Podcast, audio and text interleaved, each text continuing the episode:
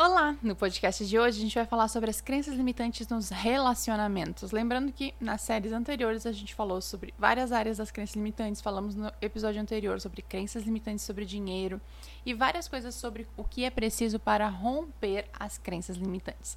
E hoje então vamos abordar e entrar nesse tema dos relacionamentos e entender como que a gente armazenou crenças limitantes sobre essa área da vida. Primeira coisa que a gente tem que entender para entrar nesse assunto é quais foram as ideias que nós gravamos sobre relacionamento.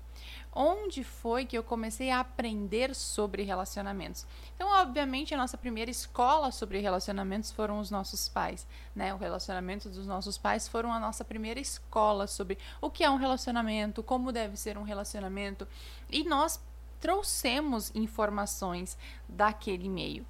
Outra escola que a gente teve sobre relacionamentos foi os filmes, os filmes da Disney, as novelas, é, os filmes em geral sobre romances todas essas, essas ideias de relacionamentos que a gente foi gravando ao longo da nossa vida sobre é, questões ligadas a como deve ser, tudo isso foi influenciado por novelas, cinemas, filmes, os nossos pais. E olha que loucura, né? Porque é, o que existe dentro de um filme, numa novela, vamos pegar um filme das Disney lá, né? Todo, todos têm o mesmo enredo, né? A menina doce, inocente, frágil, né? O príncipe que precisa salvar a princesa. Ah, então, eu, eu me coloco nesse lugar de esperar que alguém me salve, né? Esperar que alguém me faça feliz. Essa ideia, né, que tão claro nas novelas, né, que eu que vem muito essa crença de a pessoa no relacionamento precisa me fazer feliz, né? A pessoa no relacionamento, aí eu eu cresço, né, com alguns vazios dentro de mim, com algumas faltas dentro de mim. E eu vou para os relacionamentos uh, com aquela ideia que a novela, que o filme me trouxe de que, nossa, isso vai curar essa dor que existe dentro de mim, isso vai sanar, né? Eu, eu sigo lá com uma sensação de estar sozinha, de me sentir é, abandonada, de me sentir rejeitado, mas eu vou para um, um relacionamento e eu crio essa expectativa de que aquele relacionamento vai preencher esse espaço. E ao perceber que esse relacionamento não preenche esse espaço, eu começo a acreditar que existe algo errado nesse relacionamento. Algo não está certo, o relacionamento não é bom, a pessoa não é boa para mim. E eu começo a jogar essa responsabilidade daquilo que eu estou sentindo para o meu relacionamento, para o outro, né? Então, dentro dos relacionamentos é o que é mais próximo, né? Relacionamento é tão próximo da gente que é onde mais as crenças limitantes que estão gravadas dentro de mim, elas se reforçam, elas aumentam. E é muito comum a gente ouvir histórias, né? As pessoas têm muito esse discurso de que relacionamento é uma coisa difícil, relacionamento é uma coisa complicada, relacionamento é, é muito desafiador. Então, tem muito esse discurso na sociedade, no inconsciente coletivo como um todo. E dependendo das experiências que a gente teve, teve, as histórias que a gente ouviu, os relacionamentos dos nossos pais, relacionamento das pessoas com quem a gente conviveu, tudo isso foi somando para eu acreditar se relacionamento é fácil ou difícil. Se relacionamento é uma coisa que vai me trazer alegria ou que vai me trazer dor, sofrimento, vai me trazer leveza, simplicidade, tranquilidade, ou vai me trazer tormento, agitação, é, confusão, sabe? Dependendo do que eu fui armazenando de informações do que é relacionamentos, eu acabo automaticamente trazendo isso para minha vida. Como eu falei antes nos episódios de crenças limitantes, é importante a gente entender que existe um campo energético que vai trazendo para minha vida aquilo que eu estou mandando. Então, se eu estou mandando o tempo todo essa energia, relacionamento é difícil. Nossa, relacionamento é uma coisa difícil. Não vai vir um relacionamento fácil. Mesmo que vier um relacionamento fácil, você não vai nem reconhecer ele. Por quê? Porque a sua mente ela tá tão focada de que é difícil, de que é uma coisa complicada, de que é uma coisa de outro mundo, que quando isso acontece, você nem consegue, se chegar a acontecer na sua vida, você nem reconhece, deixa passar e deixa embora. E, e aí você vai me dizer, mas Roberta, é porque você não conhece a minha história. Deixa eu te contar. Os... Não, eu, eu conheço. Conheço, conheço a minha história de relacionamento, que foi, sempre foi muito conturbada, sempre foi muito difícil, muito desafiadora. E de milhares de alunos que eu atendo. E sei que, na maioria das vezes, as histórias se repetem. O que acontece? Na maior parte do tempo, a gente vem de crença é, de casa, né? A toda criança, como a gente já falou em alguns podcasts anteriores, é uma criança ferida. Por que, que é uma criança ferida? Uma criança que sentiu falta de algo, uma, uma criança que sentiu falta de alguma coisa, seja de amor, seja de valor, seja de apoio. Quando você vem com essa falta, quando você chega em um relacionamento, você fica nessa então expectativa de que aquilo seja preenchido. Então, por exemplo, vamos dizer que a, a, falta de amor, a dor da rejeição. A dor da rejeição é uma dor que eu carreguei a vida toda, assim, durante muito tempo. A dor da rejeição era uma dor que ficava presente na minha vida. Automaticamente, o que, que eu trazia para minha vida? Relacionamentos que, de um modo ou de outro, acabavam me rejeitando. Se eles não me rejeitassem, não importa o que a pessoa fazia, eu sentia como se fosse uma rejeição. Então, para a gente entender que hum, pouquíssimas coisas realmente estão no relacionamento, estão no outro. Todas as coisas elas estão no ser humano, em mim, que está projetando isso no outro. Mas é muito difícil da minha mente querer aceitar e entender que a maior parte das confusões que eu faço dentro dos meus relacionamentos é as confusões que estão internas dentro de mim. E aí, começa a acontecer uma coisa que por isso que vocês falam tanto, tipo, ai, mas todos os relacionamentos que eu entrei, as pessoas me traíram. Todos os relacionamentos que eu entrei, eu não podia é, piscar o olho que a pessoa me trocava por outra, ou voltava com a ex, ou sei lá o que. Né? O que, que acontece, gente? Existe uma coisa chamada reforço positivo. Eu já expliquei isso aqui nos podcasts. Reforço positivo é quando você acredita em alguma coisa muito fortemente e você vive a sua vida girando naquele reforço positivo. Então, quando você tem a crença, o medo de ser abandonado, de ser rejeitado, de ficar sozinho, de ser trocado, isso faz com que energeticamente aquilo gire em torno de você. Então você está sempre preocupado pensando naquilo. Você está vive com os ciúmes pensando no que vai acontecer. Você está sempre naquela tensão pensando que algo pode acontecer. Isso traz para sua vida esse reforço positivo, sabe? Essas coisas começam a se repetir, se repetir, se repetir. Por quê? Porque todo mundo que, que se relaciona rejeita o outro? Não. Por que, que só com, porque com você acontece? Por quê? Porque você está naquela energia, sabe? Você está naquele momento. Dentro do Enneagrama, a gente trabalha 13 instintos, né? Como eu falei para vocês no podcast passado, a gente falou do instinto autopreservação, que é um instinto que liga mais à sobrevivência. Hoje a gente vai falar sobre o instinto sexual, para a gente entender um pouquinho melhor como que ele influencia os nossos relacionamentos. O instinto sexual, instinto é uma coisa que é da nossa natureza biológica, é, não é uma coisa que eu controlo mentalmente. Então, nós temos três instintos: autopreservação, sexual, social. Autopreservação, então, está ligado à sobrevivência, sexual aos relacionamentos, não só relacionamentos afetivos, como uma conexão com o outro, no geral, e social, que é mais a relação com o grupo, com as pessoas. E dentro do instinto sexual, a gente tem dois, duas partes. Uma que é o que a gente chama de instinto dominante e outra que a gente chama de instinto reprimido. Então, eu posso ter o instinto sexual dominante ou eu posso ter o instinto sexual reprimido. O que, que isso significa, Roberto? Vamos lá. Instinto sexual dominante ele vem de uma necessidade que precisa ser suprida minha de falta de conexão. Eu precisei ter conexão, né, na formação da minha personalidade. Eu precisei de conexão com outras pessoas.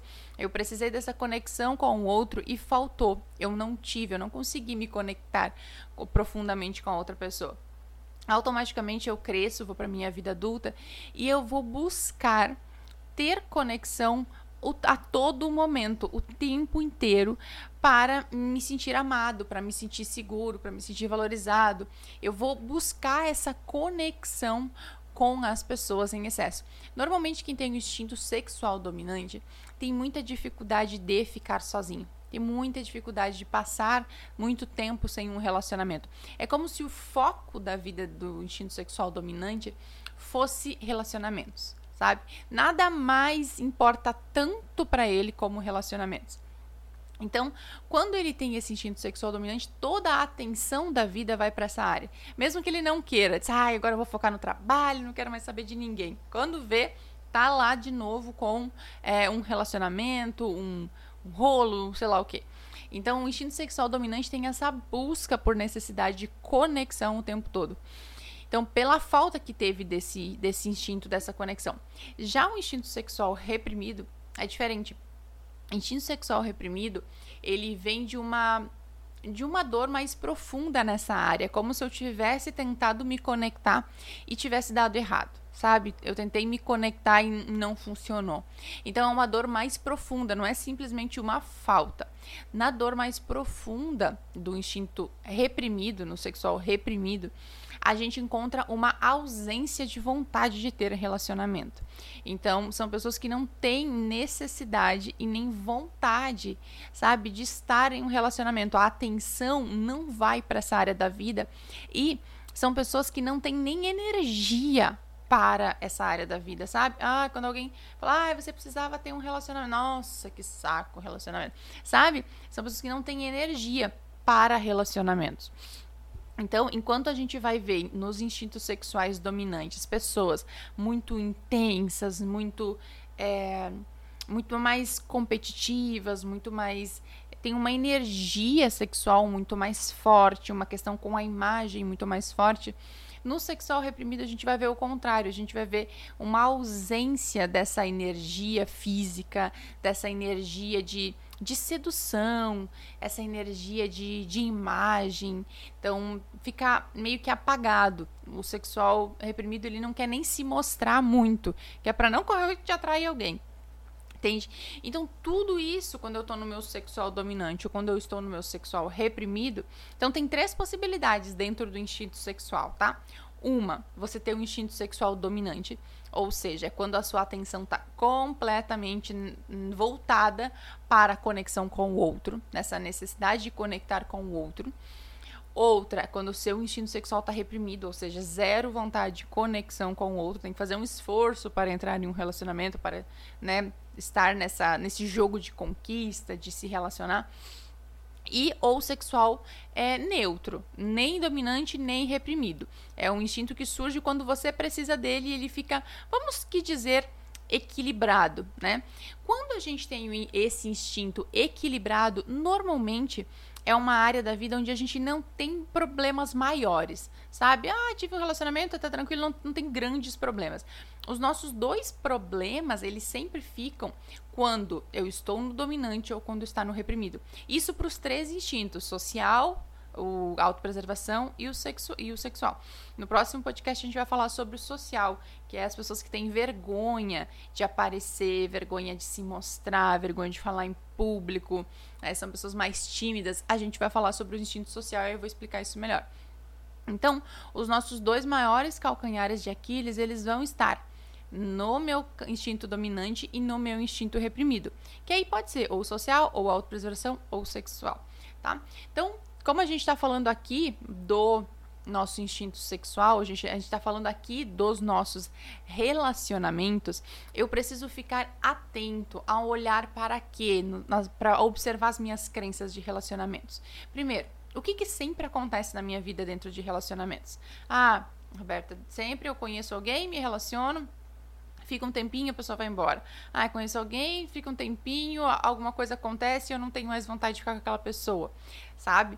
O que que acontece? Vou contar um exemplo rapidinho aqui para explicar um pouquinho melhor. Eu tava atendendo esses dias uma, uma menina e ela tava me contando que ela tava num relacionamento é, agora com uma pessoa incrível, assim. A pessoa tratava ela super bem, a pessoa, né, fazia ela se sentir o máximo, ela se sentia muito incrível com aquela pessoa. Mas ela estava desesperada porque ela tinha muito medo de perder essa pessoa, né? Mesmo sem a pessoa dar nenhum indício, nenhum sinal de que, né, iria embora, de estar ali, de estar gostando dela, ela tinha o tempo inteiro muito medo de perder essa pessoa. Então a gente foi fazer uma análise, né, que a gente faz nos atendimentos, de olhar para a causa raiz, né, de onde é que vem isso. E aí a gente foi entender quê? Aí, todos os relacionamentos anteriores a esse, olha que loucura, ela não tinha isso. Mas todos os relacionamentos anteriores, as pessoas elas mudavam o comportamento, ou seja, elas chegavam muito queridas, muito legais e tal, ela começava a ter esse medo de perder, desesperador. As pessoas começavam a se tornar ruins, tratavam ela mal, xingavam, não eram legais com ela, e ela passava esse medo de perder.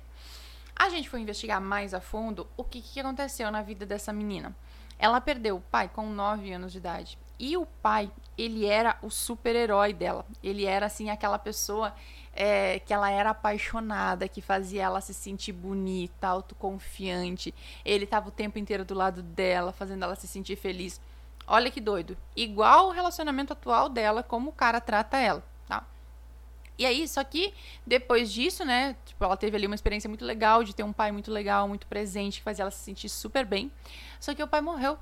Então surgiu, a, sentiu aquela dor de homens me tratam bem, são legais, maravilhosos, mas eles vão embora, eles desaparecem, eles, eles somem. Lembra que a criança, ela, o raciocínio lógico dela na hora de gravar a crença, ela não é igual o que a gente tem hoje, é um outro raciocínio, né? Tava aqui, perdi. Tava aqui, não tá mais, foi embora, me deixou, me abandonou, né? Surge todas essas dores internas. E aí a gente foi entender isso. Então, o que, que tinha gravado no subconsciente dela? Se a pessoa me tratar muito bem, ela for muito legal, ela vai embora. Ela vai desaparecer da minha vida. Então, eu não posso ter essas pessoas muito perto. Então, toda vez que ela era tratada bem em um relacionamento, ela ficava com medo de que ele fosse embora, ela mudava o comportamento dela, começava a, a, tratar a pessoa mal, a ficar com ciúme, a ficar possessiva, a brigar. A pessoa mudava o comportamento e ela ficava tranquila. Ou seja, ela queria alguém que tratasse ela bem. Ela queria alguém que fosse legal na vida dela. Sabe? Isso ela queria conscientemente, ela queria isso. Todo mundo quer, né, gente? Vamos combinar uma coisa. Todo mundo aqui que tá aqui ouvindo isso, conscientemente quer um relacionamento legal, saudável, bacana. Todo mundo quer isso. Agora, o que, que a gente não sabe é quais as informações tem no meu subconsciente sobre relacionamentos que eu estou mandando para o universo, que está voltando para mim nessa representação de realidade que eu estou vivendo. Então observe, o que está se repetindo na sua vida? Que histórias estão se repetindo em relacionamentos na sua vida? O que, que sempre acontece? Sabe? Quais são as coisas que você diz, meu Deus, mas isso aqui aconteceu no anterior? Porque é fato, gente, se você não resolve os problemas internos seus, o ex volta encarnado no corpo de outra pessoa. Para te mostrar que não é o problema a pessoa que está surgindo na sua vida, e sim a energia que você está mandando né? Muitas vezes a gente quer um relacionamento X, quer um relacionamento assim, assim, assim, assado. Mas chega qualquer coisa, você tá tão carente, tão sozinha, aceita qualquer coisa. Aí você vai dando essa, essa mensagem pro universo, qualquer coisa que vier tá bom, tá? Deixa eu ficar com isso daqui mesmo, sabe? Deixa que eu vou ficar com isso aqui, não, não tenho outra coisa, vou ficar com isso aqui mesmo. Então, entenda uma coisa, a forma com que você se trata, você que diz para o outro como você vai ser tratada, sabe? Você que dá essa regra, você que, que coloca isso em jogo. Então começa a fazer isso desde o início dos relacionamentos. Eu tendo muitas meninas que vêm para atendimento comigo sofrendo com relacionamentos. Por quê? Porque criaram um monte de crenças de quais os joguinhos tem que fazer num relacionamento, sabe? Que ai não, eu que Roberto, eu queria muito mandar mensagem para ele, mas se eu mandar mensagem para ele, eu não vou estar tá me fazendo de difícil, ele vai achar que eu sou fácil e aí ele vai embora. Puxa, presta atenção numa coisa. Se você entende que para você entrar em um relacionamento, você precisa se fazer de difícil, qual é o tipo de relacionamento que você vai estar tá trazendo para sua vida? Um relacionamento difícil. Se você precisa ser quem você não é para que a pessoa fique na sua vida, você vai estar tá trazendo que tipo de pessoa para sua vida? Alguém que quando você for, você vai embora. Então, a coisa mais clara sobre relacionamentos que você precisa ter na sua cabeça, além de curar suas feridas internas para não jogar elas nos outros, é entender esse padrão que você está fazendo de no início tentar ser uma coisa que você não é, para agradar, para fazer a pessoa ficar. E aí automaticamente com o passar do tempo você torna o relacionamento um caos, porque né, se a pessoa se apaixona por um você que não é você, quando ela descobre que você é você, ela se desapaixona, é óbvio, né? Ai, não, mas é que eu quero mudar, eu sou, né, muito carente, então eu, não, eu quero mudar, eu vou, eu vou nesse relacionamento, eu não vou ser carente, eu vou, né? Aí você tenta fazer isso no início e você se esforça, vou me fazer difícil, não vou mandar mensagem, não vou fazer isso. Daqui a um tempo, você tá sendo você. Você tá sendo carente, você tá pedindo mais atenção, e aí a pessoa diz: "Não, não, isso tudo eu não posso te dar. Isso não, isso é demais para mim." Você, diz, né? você não era assim no início, eu fiquei com você porque você não era assim. Entende? Aí começa o sofrimento do relacionamento. Então, o mais claro que você puder ser você no início do relacionamento, mais você vai dizer pro outro, ó, oh, eu quero me relacionar a partir disso daqui. Você tá afim? Você tá disposto? É, isso que sou eu, né? Com todas as minhas falhas, defeitos, desafios. Tô aqui tentando melhorar, tô me desenvolvendo, tô, mas por enquanto é o que tem. É isso que você vai querer? Vai querer ou não vai querer? Sabe? E aí, se a pessoa não quer, deixar ela embora logo.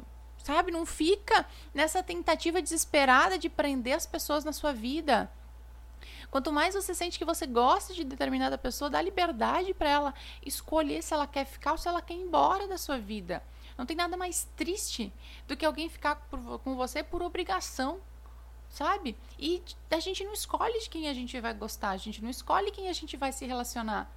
Se a pessoa gosta de você hoje, amanhã ela pode não gostar mais, tá tudo bem. Para isso que você precisa desenvolver amor próprio, para você ser a pessoa mais importante da sua vida, você é a sua prioridade, a sua vida vai bem, você é uma pessoa interessante, uma pessoa legal, uma pessoa que gosta de você mesmo. A pessoa que vai chegar na sua vida, ela vai chegar para somar, para compartilhar a sua vida sabe? E não para tornar a sua vida feliz porque ela é um caos. Imagina, sua vida é um caos, uma tristeza. Você vive buscando um relacionamento para você ser feliz. Aí chega uma pessoa na sua vida, o que, que vai ter? Vai ter mais sofrimento, mais tristeza. Então, a busca por um relacionamento feliz, ela precisa partir do ponto de que você precisa ser feliz primeiro. Você precisa ser feliz, caramba. Sabe? Você precisa estar de bem com você mesmo. A partir disso, todos os relacionamentos vão ser legais. E se a pessoa vier, vai ser legal. Se a pessoa quiser ir embora, vai ser legal também. Tudo bem, vai vir outra pessoa legal. Sabe, você sai dessa dependência de que as outras pessoas elas te façam felizes. Então, fica aí algum exercício para você olhar para suas crenças limitantes. Observe o que, que se repete sempre na sua vida nos relacionamentos. Né? Observe quais são os seus principais medos quando você pensa em entrar em um relacionamento. O que, que surge de, né, a, junto com o, meu Deus, eu quero muito um relacionamento, surge um medo. Qual é esse medo? Sabe? Esse medo vai te levar para a origem da dor que você precisa cuidar dentro de você, para que você não jogue essa dor para cima da outra pessoa no relacionamento. Inclusive, essa é uma das principais coisas que a gente trabalha dentro do Transformando Ser que é o meu treinamento completo, onde você aprende a romper suas crenças limitantes. Porque lá a gente olha a raiz do seu amor próprio, sabe? Da sua conexão com você, para te tornar uma pessoa interessante, incrível, maravilhosa, que qualquer pessoa é, que estiver na sua vida vai ficar feliz de compartilhar a vida com você. E não vai ser mais uma obrigação ela estar com você, porque você tá ali no pé dela cobrando o que ela tem que fazer.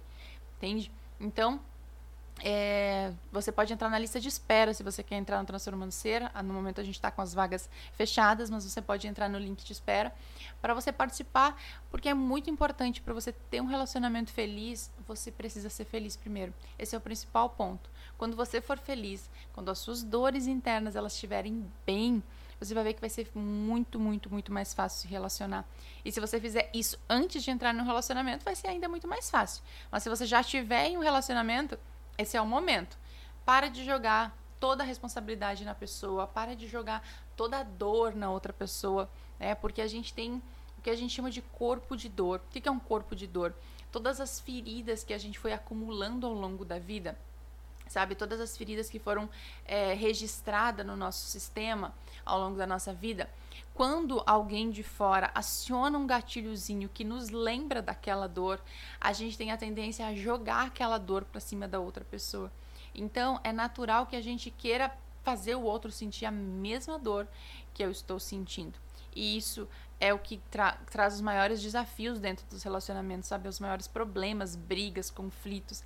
Porque é trauma discutindo com trauma, sabe? Os dois estão no campo de dor fazendo-se valer a sua verdade, sendo que os dois estão certos, as duas verdades estão certas, são duas crianças feridas ali, tentando ganhar amor, tentando ganhar colo, tentando ganhar atenção, sabe? Então, entender o meu corpo de dor, entender que eu estou tentando quando eu me sinto ferido, machucar o outro para ele sentir a minha dor e que isso só vai piorar porque vai machucar, né? A, a dor do outro, ele vai querer me jogar aquilo de volta, eu vou jogar aquilo de volta e isso não tem fim. Entende? Então, aprender a lidar com as suas dores, a curar as suas dores, ser feliz primeiro, para daí sim você vai ter um relacionamento feliz, leve, saudável, do jeito que você sempre quis. Ok?